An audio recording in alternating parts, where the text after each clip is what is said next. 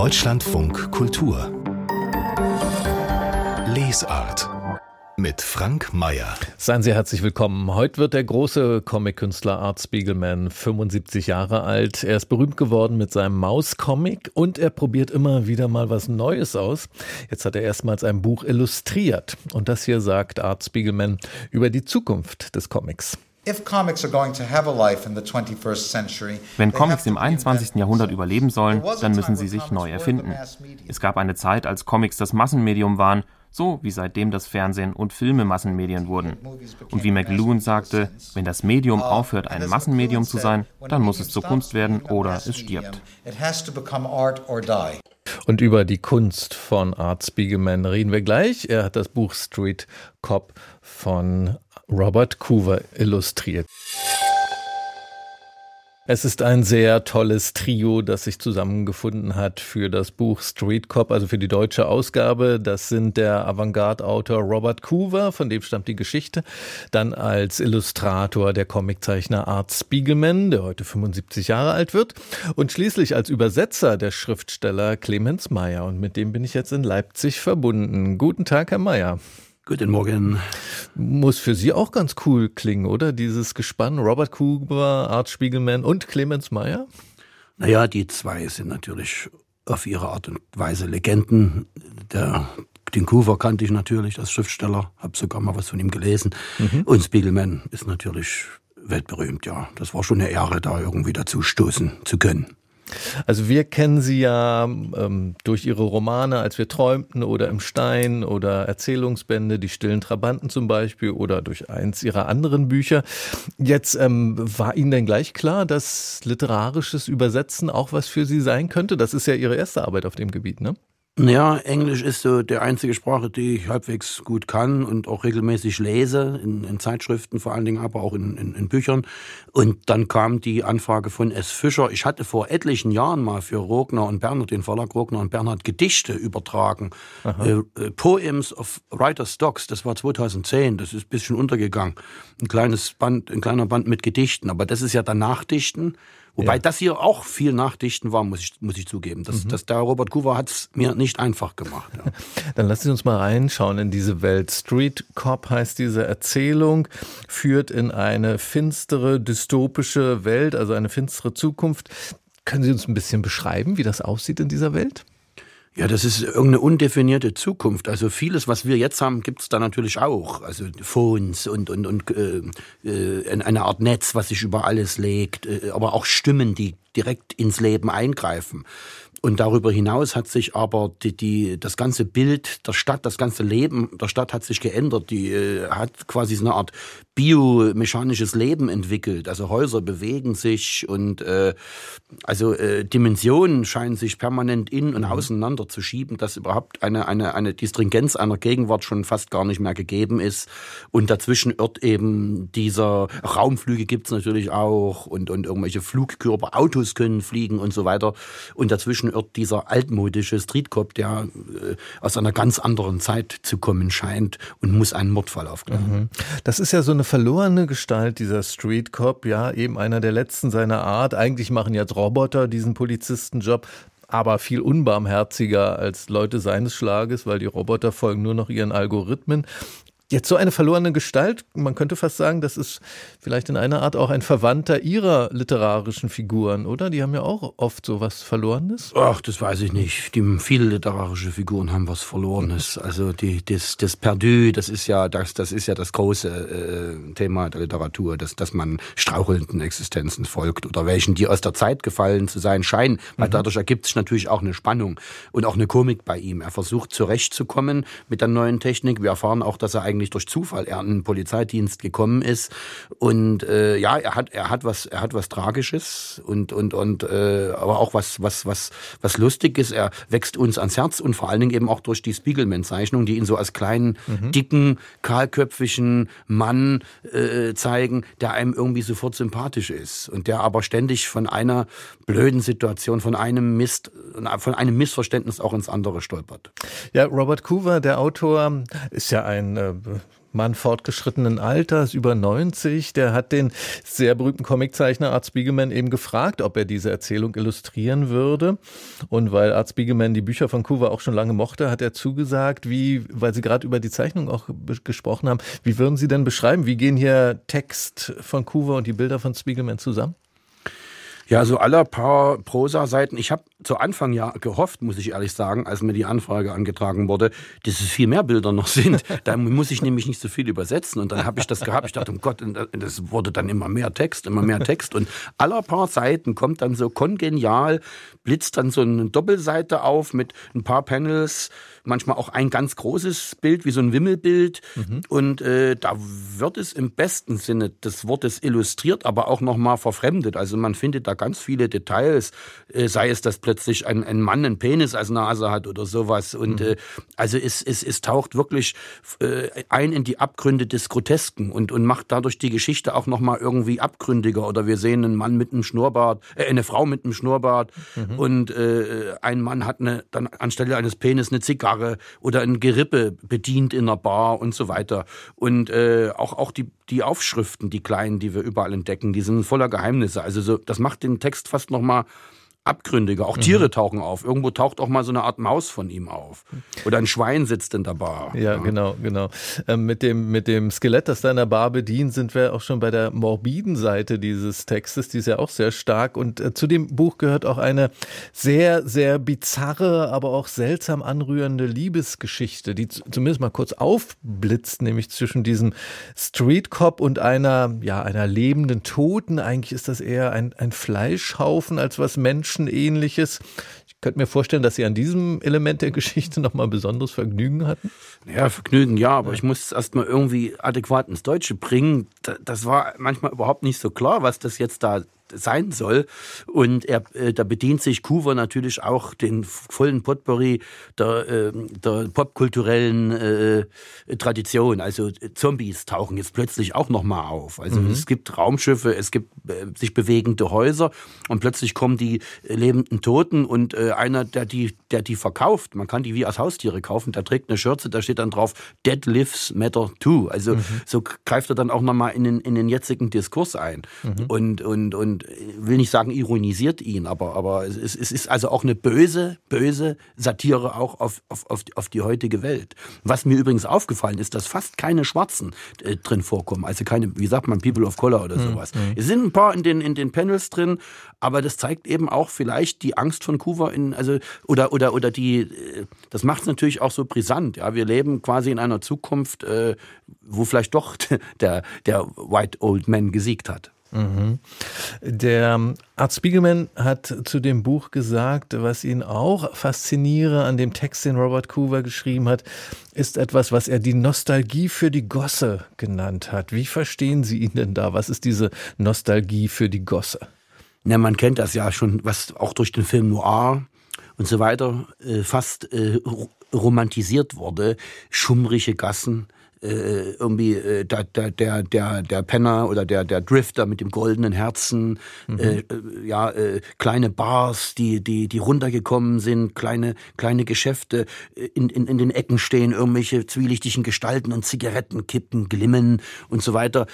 Das, das beschwört er hier nochmal mhm. aufs große Neonreklamen kaputte, die an und ausgehen, billige Motels und Hotels und, und so weiter. Also in so eine Welt taucht er dann ein, der Streetcop, und komischerweise ist er da, scheint er da, sicher zu sein vor den Maschinen, vor den künstlichen Intelligenzen, die ihn verfolgen. Und da, da, da ist er zu Hause, da fühlt er sich zu Hause. Da, da liebt er sogar den Schalengeruch mhm. nach Pisse, wie er es nennt. Ja, Clemens May, ich sag mal vielen Dank bis hierher für dieses Gespräch über Street Cop, das Gemeinschaftswerk von Robert Coover und Art Spiegelman mit ihrer Übersetzung. Heute ist der 75. Geburtstag des Comic-Genies Art Spiegelman. Ich habe eben schon kurz mit Clemens Meyer, dem Schriftsteller, über Art Spiegelman gesprochen, über seine Illustration für die Erzählung Street Cop von Robert Coover. Und jetzt ist Andreas Platzhaus zu uns beiden dazugestoßen, Redakteur bei der Frankfurter Allgemeinen Zeitung und ein ausgewiesener Comic-Experte. Guten Tag, Herr Platthaus. Schönen guten Tag, Herr Meyer. Art Spiegelman, der ist ja über die Comic-Szene hinaus berühmt geworden, als er Ende der 80er Jahre seine Maus-Comics veröffentlicht hat, also Comics über die Geschichte seines Vaters, der das Konzentrationslager Auschwitz überlebt hat, über die Geschichte seiner Mutter und über sein eigenes Leben mit den Erinnerungen seiner Eltern. Können Sie uns vielleicht erstmal sagen, was das für ein Einschnitt war für die Comicgeschichte, als dieses Buch erschienen ist? Es war zuerst einmal das Erlebnis als Comicleser und ich glaube auch für die Leute, die bisher keine Comics gelesen hatten, dass man mit dieser Erzählform Dinge anders darstellen kann, als man es bisher getan hatte. Es ist ja nicht so, dass bis dahin nicht über den Holocaust gesprochen worden wäre. Die große gleichnamige Fernsehserie ist in den späten 70er Jahren gelaufen und spätestens von da an war sowohl in Amerika als auch in Europa alles allgemein bekannt, was es da an Schrecken gegeben hat und war auch ganz stark mit persönlichen Geschichten verbunden. Aber Spiegelman hat es über diese interessante Kombination aus eigener Betrachtung, wie seine Eltern das in irgendeiner Weise versucht haben zu bewältigen und dann eben die Einnahme der Rollen seines Vaters, indem er dessen Erzählung in den Comic gebracht hat, in eine Art Verbindung gestellt, die man gar nicht anders hätte darbieten können. Das wäre als Film oder auch als durchgeschriebenes Buch wahrscheinlich gar nicht so eindrucksvoll in Verbindung zu bringen gewesen wie in Bildern, wo man diese beiden Erzählebenen teilweise ins selbe Bild packen konnte oder unmittelbar in Bildern nebeneinander. Und da zeigte sich, dass Comic etwas erzählen kann, was andere Darstellungsformen einfach nicht bieten können. Clemens Meyer, ich weiß von Ihnen, dass Sie auch ein intensiver Comicleser sind. Wie sind Sie denn den Arbeiten von Art Spiegelman begegnet und wie war das für Sie? Na, der hat bei S. Fischer hier in Deutschland veröffentlicht. Ich glaube 2008 ist das, ist das Maus in, in, einer, in einer sehr schönen Edition erschienen und das habe ich natürlich sofort von Fischer mitgenommen oder habe es geschenkt bekommen und war äh, sehr beeindruckt. Ja, das, das hat mich schon sehr beeindruckt. Ich bin ja jemand, der kommt eher von so Leuten wie Robert Crump. Und, und den finde ich jetzt komischerweise hier in, in, in dem Spiegelman-Werk äh, noch eher wieder als, als, als in dem ganz anderen Maus. Mhm. In den Illustrationen jetzt zu Robert Cooper. Ja, genau, ja. Mhm. Herr Platthaus, ähm, wie ist das denn mit den, mit den Wirkungen von Art Spiegelman, ja, seiner Comic-Revolution kann man ja, glaube ich, sagen, zu dieser, zu den Mausbüchern. Äh, Gab es da Wirkungen bis in die deutsche Comic-Szene hinein, vielleicht auch gerade beim Umgang mit dem Thema Holocaust?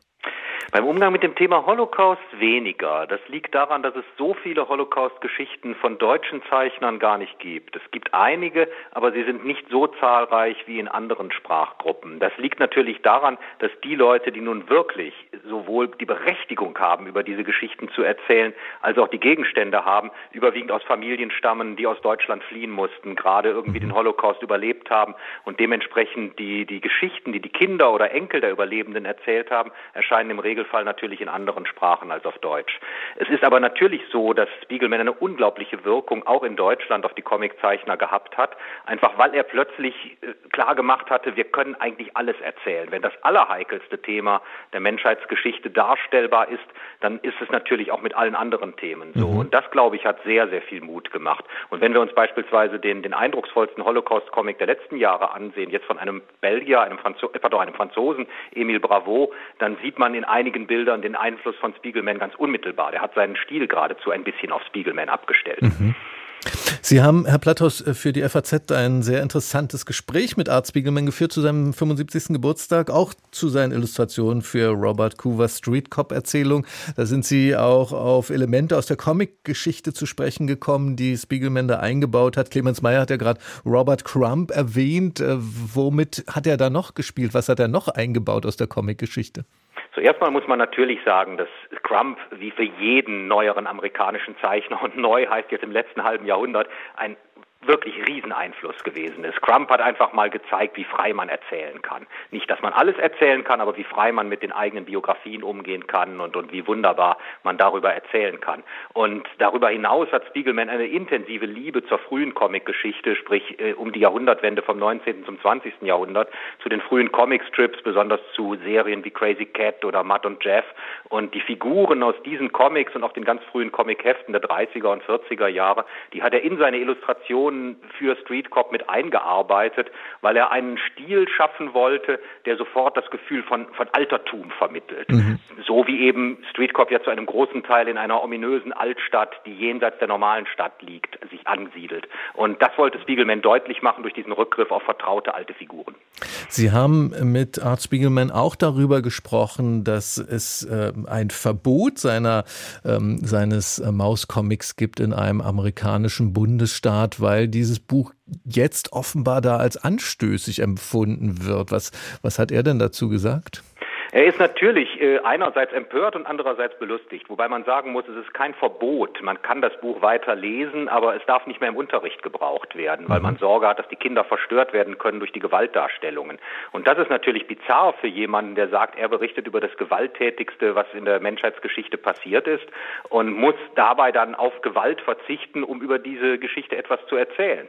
Und äh, die wirklich bizarrste Bemerkung, die er diesbezüglich von einer Schulvertreterin gehört hat, die ihm die ganze Sache erklären wollte, war der wunderbare Satz, Herr Spiegelman, Sie wissen ja, ich liebe den Holocaust, oh. aber äh, Ihren Comic können wir nicht weitermachen. Wir wissen natürlich alle, wie sie das gemeint hat. Und Spiegelman amüsiert sich königlich über diesen Satz, aber es zeigt einfach auch, mit was für einer Unbedarftheit man an solche Fragen herangeht. Herr Mayer, wie geht es Ihnen denn, wenn Sie solche Geschichten hören, dass ähm, Bücher nicht mehr im Unterricht behandelt werden sollen, weil sie über einen unglaublichen Gewaltakt eben auch mit Darstellung von Gewalt erzählen? Na, man könnte jetzt sagen, das ist typisch Amerika. Amerika, da wundert einen das überhaupt nicht. Aber das ist natürlich was, was, was man im Auge behalten muss, überall. Ja. Dass, dass die Freiheit des Erzählens und äh, auch die Art, wie man es erzählt, eben äh, frei sein kann im besten Sinne mhm. des Wortes. Dann danke ich Ihnen sehr, Andreas Platthaus, Comic-Experte und Redakteur bei der Frankfurter Allgemeinen Zeitung. Vielen Dank für dieses Gespräch am Geburtstag von Art Spiegelman. Machen Sie es gut. Danke, ich danke den Herrn Mayer. Deutschlandfunk Kultur Buchkritik Wechselkröte, diesen schmucken Titel hatte der Text, mit dem die Autorin Anna Marwan den Ingeborg-Bachmann-Preis gewonnen hat im vergangenen Jahr. Anna Marwan kommt aus Slowenien, sie ist in Ljubljana aufgewachsen, lebt aber seit vielen Jahren in Österreich und gerade ist ihr zweiter Roman auf Deutsch erschienen. Verpuppt heißt er und unsere Literaturredakteurin Wiebke Poromka hat ihn gelesen. Hallo, seien Sie willkommen. Ja, hallo, guten Morgen Frank Mayer, guten Morgen lieber Clemens Mayer nach Leipzig. Guten Morgen. Genau, Clemens Mayer ist heute unser unser Gast hier in der Lesart. Herr Mayer, ja? verpuppt bei dem Romantitel, was für Assoziationen gehen denn da bei Ihnen los? Was stellen Sie sich da vor? Herr Mayer? Danke. Hallo, Herr Mayer? ja, ich, jetzt bin ich wieder da. Wunderbar. Sie verschwinden immer kurz. Hast ja, das ist Leipzig-Berlin, da klappt es nicht so richtig. ja, die Sachsen-Preußen-Beziehung ist historisch ja. schwierig. Gut, aber wir versuchen es trotzdem weiter. Ich hatte gerade gefragt, äh, bei dem Romantitel Verpuppt, ähm, was Sie sich da so vorstellen. Was für ein Buch könnte das denn vielleicht sein? Ah, das ist schwierig. Ich kenne die Schriftstellerin, ich kenne auch den Bachmann-Text, den von den Roman äh, kenne ich jetzt nicht. Es wird nee, nicht nee. um Insekten gehen. Meinen Sie nicht? Ich hatte die Vorstellung, dass wir hier vielleicht ein Raupen und ähm, und ähm, wie heißen die Dinger Schmetterlinge-Roman ja, vor im uns. metaphorischen Sinne wahrscheinlich. Ja. Ganz genau. Da kann ich ja gleich mal einhakend aufklären oder eingreifen. Tatsächlich geht es im übertragenen Sinne um eine Verpuppung. Anna Marwan hat einen Roman einer Verwandlung geschrieben ein Entwicklungsroman. Es geht um eine junge Frau, eine Jugendliche an der Schwelle zum Erwachsensein. Rita heißt die und die ist im Grunde auf der Suche nach der Person, in die sie sich verwandeln könnte. Und genau das meint ja in der Biologie dieser Zustand der Verpuppung. Mhm. Das ist der Moment ganz kurz bevor ein Wesen in einer ganz veränderten Gestalt plötzlich zutage tritt. Und wie lernen wir da Rita jetzt kennen? Was tut sie oder, oder wird gar nicht so viel getan in dem Roman? Sie macht etwas ganz Wesentliches. Sie schreibt nämlich.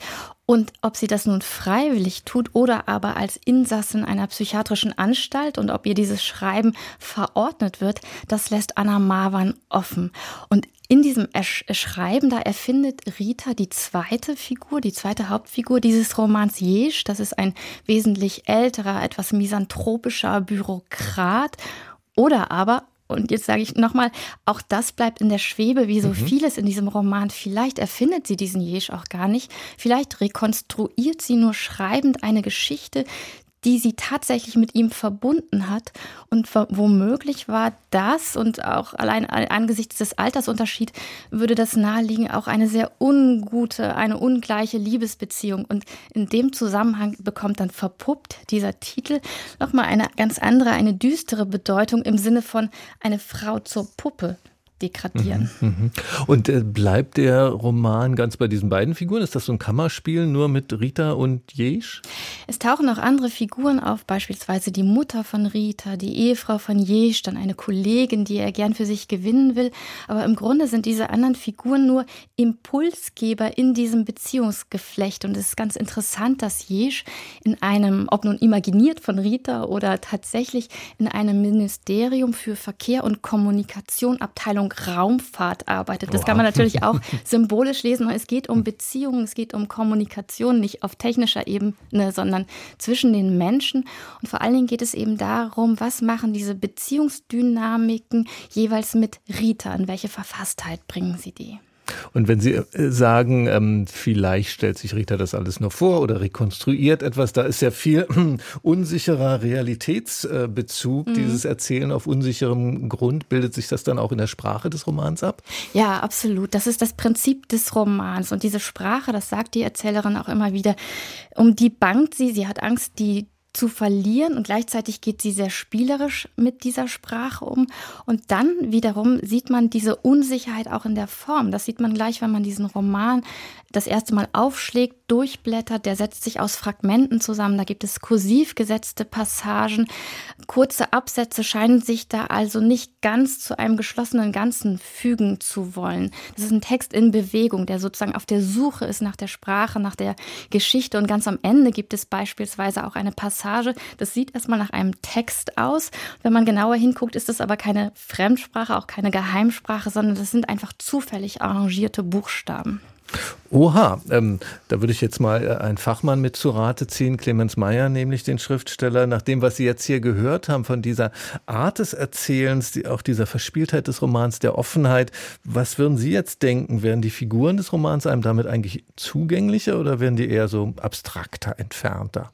Na, sicher beides. Man muss ja da mit den, mit den, mit den Fallhöhen auch spielen. Und mich würde sowas ja auch nicht interessieren, wenn das jetzt auf irgendeine Art konventionell gemacht worden wäre, dass sich ein sofort alles erschließt. Also äh, da muss natürlich die, die, die, die Sprache greifen und da muss es natürlich auch eine, eine, eine, ein, ein, ein Spiel geben mit der Sprache und eine möglicherweise Verritzelung und so weiter. Also das, das muss schon dann gut gemacht sein und so klingt es zumindest. Ich kann es aber nicht beurteilen, ich habe es nicht gelesen. Ja, ja aber Sie, Sie treffen das im Grunde auf den Punkt. Es passiert nämlich bemerkenswerterweise beides. Auf der einen Seite bleiben diese Figuren, weil so vieles in der Schwebe bleibt, die haben schon etwas Artifizielles, vielleicht auch etwas Unnahbares, aber diese Zustände, die Verfasstheit, die Emotionalität von Rita, ihre Einsamkeit, da übrigens nochmal eine neue Bedeutung von, Bedeutungsebene von verpuppt. Mhm. Ihre Suche und vor allen Dingen die Kraft, die sie dann aus dem Schreiben gewinnt, das wird unmittelbar eindrücklich und geht deswegen auch sehr nah. Also man könnte sagen, das ist ein Bewusstseinsroman, der deswegen lange nachhalt, weil er eben nicht alles auserzählt und nicht jede Ambivalenz auflöst. Das klingt ja so, als ob man diesen Roman unbedingt äh, kennenlernen sollte. Und da haben Sie noch einen einschlägigen Tipp für uns, oder? Ja, ganz genau. Heute Abend um 20.30 Uhr im Programm von Deutschlandfunk in der Sendung Lesezeit.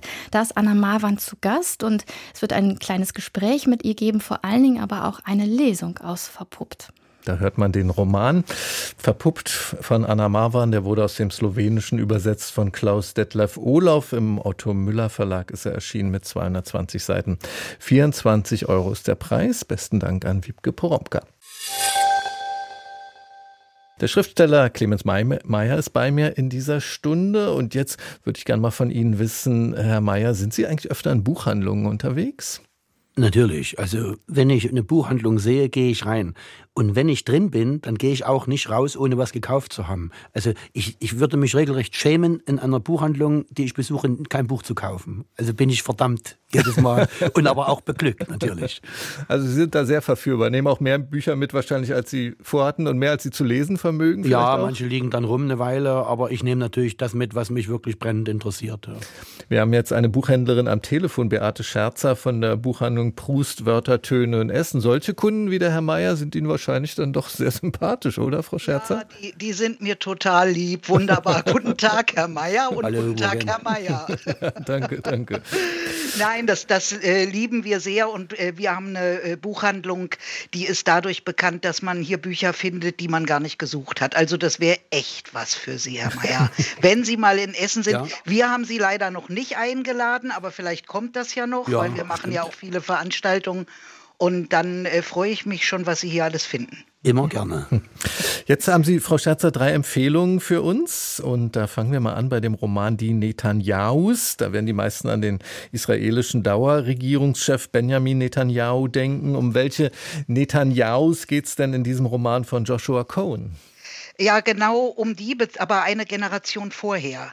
Also ähm, es geht hauptsächlich um, um den Vater Ben Zion Netanyahu und aber auch die drei Söhne, von denen der Benjamin, Bibi, auch da schon genannt, der mittlere ist.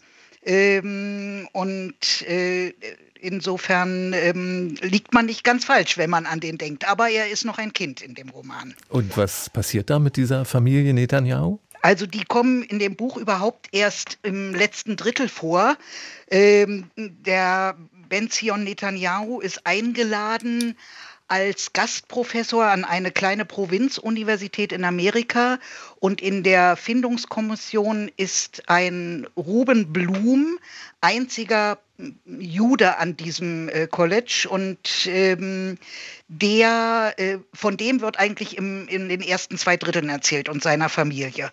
Und dann schneit eben diese unmögliche israelische Familie in diesen jüdisch-amerikanischen Bildungshaushalt hinein und wirbeln da unglaublich rum. Das Buch ist wahnsinnig komisch, ähm, mhm. sehr, sehr schlau. Äh, Joshua Cohn ist äh, einer der angesagtesten Autoren in Amerika, hier in Deutschland immer noch nicht so richtig bekannt, obwohl er in den großen Feuilletons eigentlich immer ganz gut erwähnt wird. Auch Kennen Sie den, Herr Mayer? Ich kenne den, weil ich die Feuilletons lese regelmäßig, ja. aber ich muss zugeben, ich habe von ihm auch noch nichts gelesen und werde es aber nachholen. Ja, also die, das letzte habe ich versucht, das ist so ein Ziegelstein-Witz, eine Holocaust-Geschichte, ohne Absatz, ohne Punkt und Komma, das habe ich zur Seite gelegt für die Rente. Aber jetzt dieses hier, das lohnt sich absolut und ich hoffe, das kommt richtig in, in Deutschland an. Also es hat bisher wirklich gute Rezensionen. Es ist eine super Mischung aus komisch, aus frech, aus, aus aktuell und ähm, ja, auch Kann hier, ich nur empfehlen. Auch hier bei uns haben wir es schon vorgestellt im Deutschlandfunk Kultur, die Netanyahus von Joshua Cohn. Dann sind Sie, Frau Scherzer, offenbar auch begeistert vom neuen Roman von Milena Michiko-Flascha. Oben Erde, unten Himmel heißt das Buch. Warum sind Sie davon angetan? Also äh, diese Autorin ähm, mag ich total gern. Das ist ihr dritter Roman. Ähm, die hat, äh, bei dem Namen stutzt man vielleicht so ein bisschen, die hat eine japanische Mutter und einen österreichischen Vater, schreibt auf Deutsch, lebt in Österreich. Und ihre Bücher spielen aber immer in Japan. Mhm. Und das ähm, ist mir ähm, vom Lebensstil und von den Ritualen, die es da gibt, relativ fremd. Aber sie erzählt das so, dass man dem doch plötzlich ganz nahe kommt. In, in dem Fall geht es um eine junge 25-jährige Frau, die lebt allein mit Hamster. Oh, ja, aber den Hamster sieht sie nicht so oft, weil der ist nachtaktiv. Aha. Aber immerhin hat sie dadurch was zu tun, weil sie den versorgen muss. Denn ansonsten ist sie alleine, ähm, hat keinen Kontakt zu ihren Eltern und ist seit kurzem auch noch arbeitslos. Die hatte gekellnert und ähm, äh, ist entlassen worden, weil sie so un, nicht direkt unfreundlich, aber nicht zugewandt zu den Menschen ist und überlegt sich jetzt, was sie denn dann machen kann und bewirbt sich um einen Putzjob und äh, kommt an äh, eine Firma von einem Herrn Sakai. Und ähm, das ist dann ein ganz besonderer Putzjob. Und äh, ja, was fasziniert Sie aber jetzt an dem Buch ähm, über die Geschichte hinaus? Ähm, die also das hat so, so eine gewisse Komik auch, mhm. ähm, wie das geschildert wird. Und ähm, dieser, dieser Putzjob besteht darin, dass ähm, der Herr äh, Sakai und seine Firma, die putzen Wohnungen von Menschen, die einsam verstorben sind und schon lange in der Wohnung liegen. Oh. Da kann man sich vielleicht vorstellen, ähm, dass das nicht so ganz einfach ist. Da braucht man Nerven und besonders auch ein starken Magen äh, und ähm, aber über diese Aufgabe und über die Menschen, mit denen sie da zusammenarbeitet, ähm, gewinnt diese junge Frau, die bis dahin eigentlich sich für niemanden interessiert hat, außer für den Hamster. da ist er wieder. genau. Ähm, äh, gewinnt die ein, ein Zutrauen äh, zum Leben und das ist, ähm, also es menschelt einfach auch sehr in, in diesem Buch. Das ist ja eine interessante Wolte, wenn man ähm, ja Leichen wegräumen muss, die zu lange in Wohnungen gelingen und darüber Zutrauen zum Leben wieder. Das klingt interessant. ist, ist, es auch durchaus. Also äh, man könnte auch sagen, es ist in, in gewissem Sinn ein, ein Wohlfühlbuch, wobei ich das in diesem Fall weil positiv meine. Sonst bin ich da ein bisschen allergisch mhm. gegen. Oben Erde, unten Himmel heißt dieses Buch von Milena Michiko-Flascher.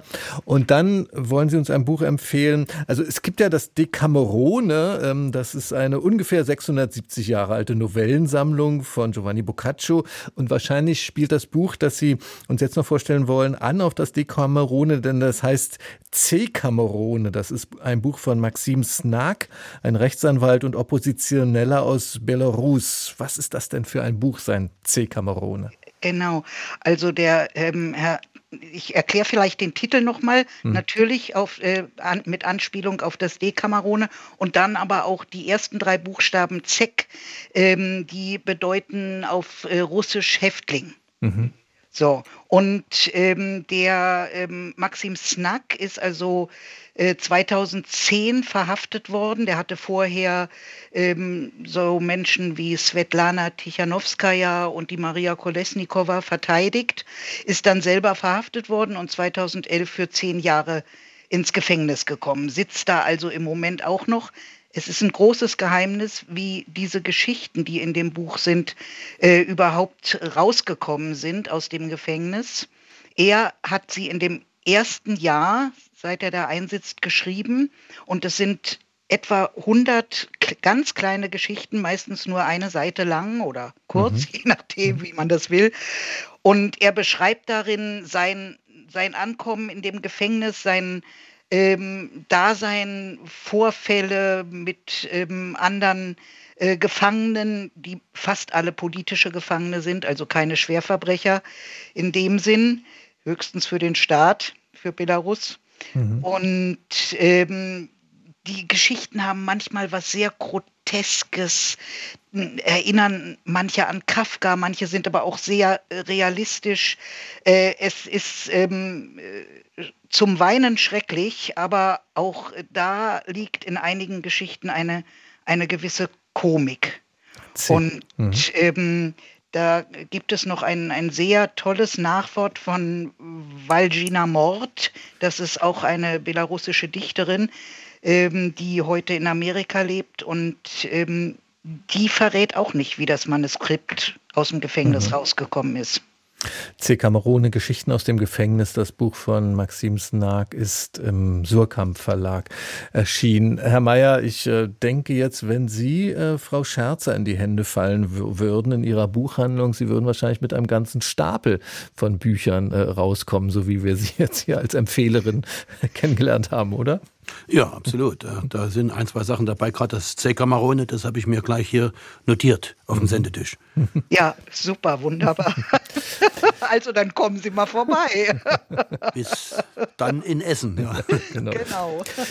Jetzt muss ich noch eine, äh, kurz bevor ich Sie beide verabschiede, noch eine besorgte Frage loswerden an Sie, äh, Clemens Meyer. Sie sind ja heute mit Ihrer ersten literarischen Übersetzung bei uns.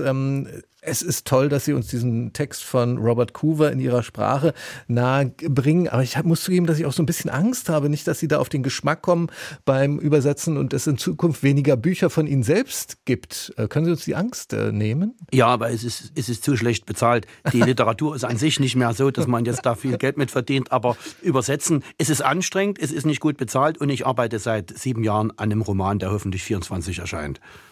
Der Roman erscheint äh, 24, aber es gibt hoffentlich. In, in diesem hoffentlich okay, aber es gibt in diesem Jahr ein anderes neues Buch von ihm schon in sechs Wochen, glaube ich, ein Buch über Christa Wolf. Das äh, darauf können wir uns schon freuen, ne?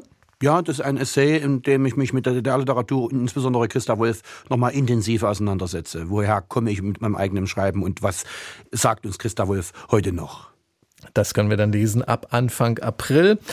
Frau Scherzer, dann danke ich Ihnen erstmal, Beate Scherzer von der Buchhandlung Prust, Wörter, Töne Essen. Vielen Dank für Ihre hochüberzeugenden Empfehlungen. Sehr gerne, Herr Mayer. Und tschüss, Herr Mayer. Ich freue mich auf Ihre Bücher und auf die Übersetzung.